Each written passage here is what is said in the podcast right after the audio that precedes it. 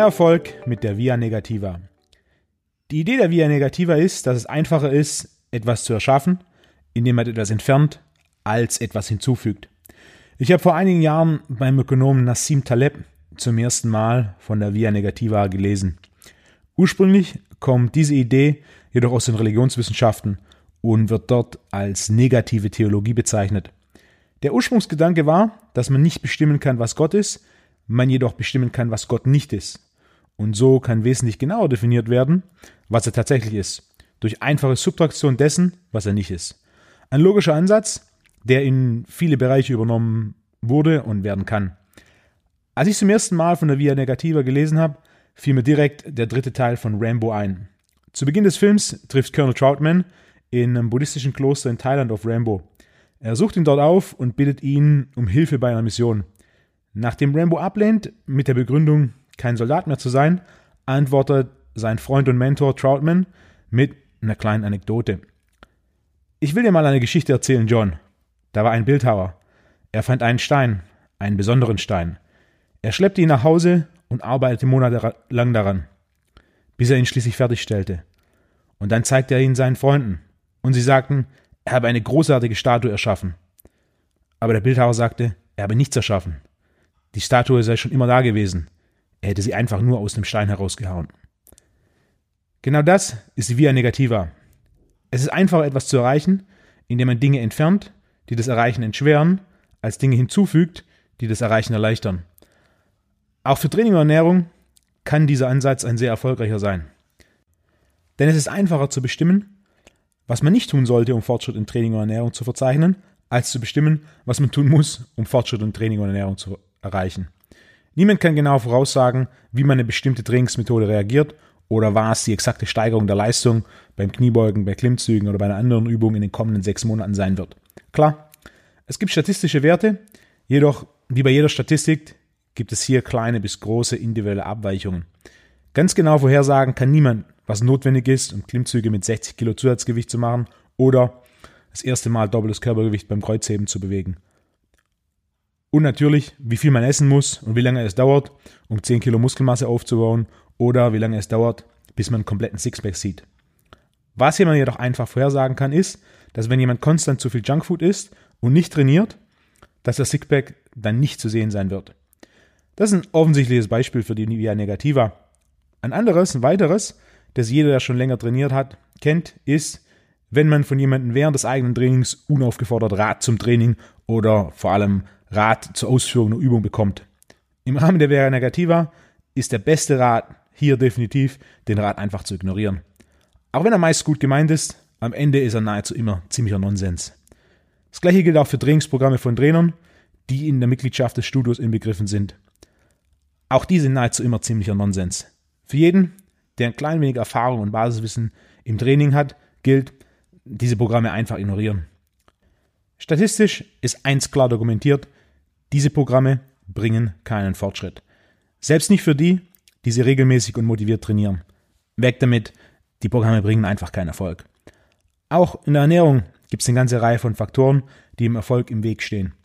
Zum Beispiel Gluten. Heute bekannter als je zuvor Gluten ist ein Protein, das vor allem in Weizen, Roggen und Gerste vorkommt.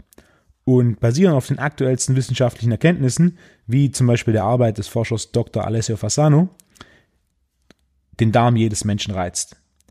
Beim einen ist dieser Stress größer als beim anderen. Den einen reizt es mehr als den anderen.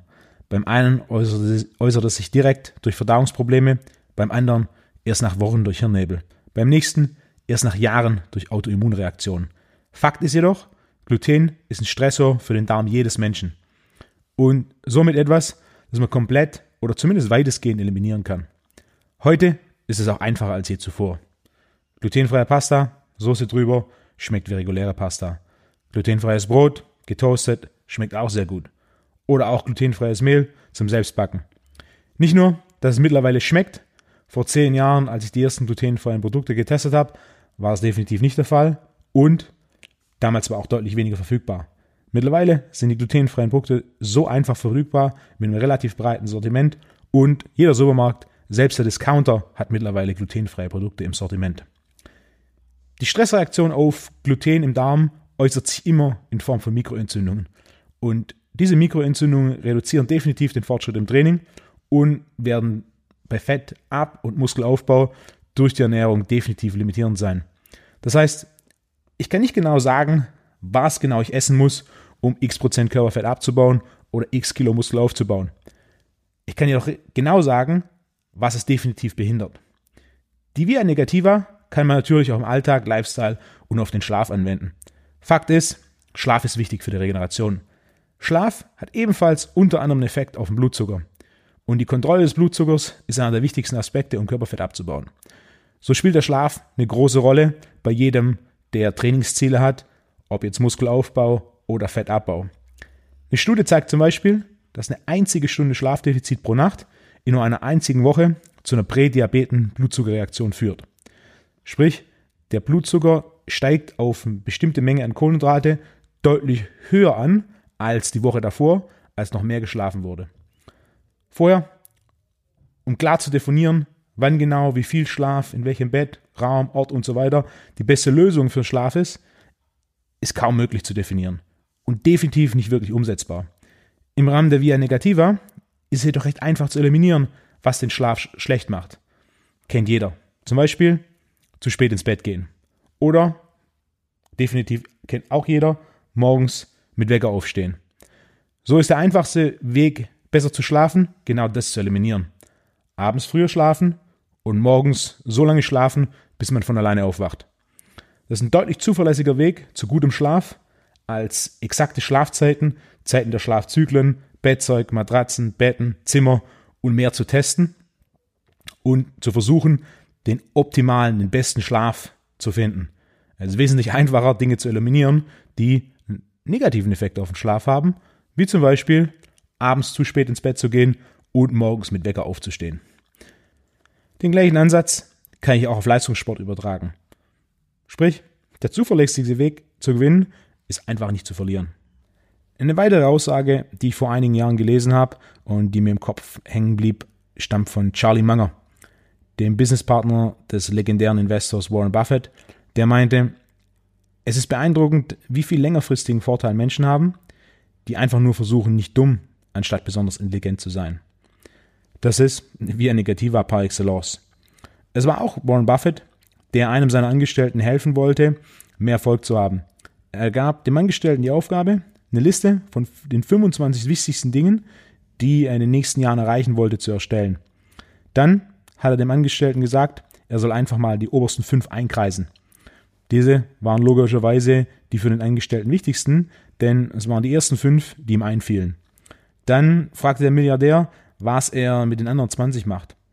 Die Antwort des Angestellten war, dass die obersten fünf seine Hauptziele sind und sobald er diese erreicht hat, würde er sich um die anderen 20 kümmern.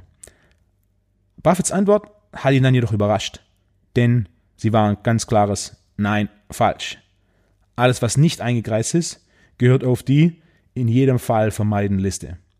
Sprich, zu entscheiden, in was man seine Zeit und Energie nicht investiert, ist wichtiger und zudem ein größerer Erfolgsgarant, tatsächlich das zu erreichen, was man erreichen will.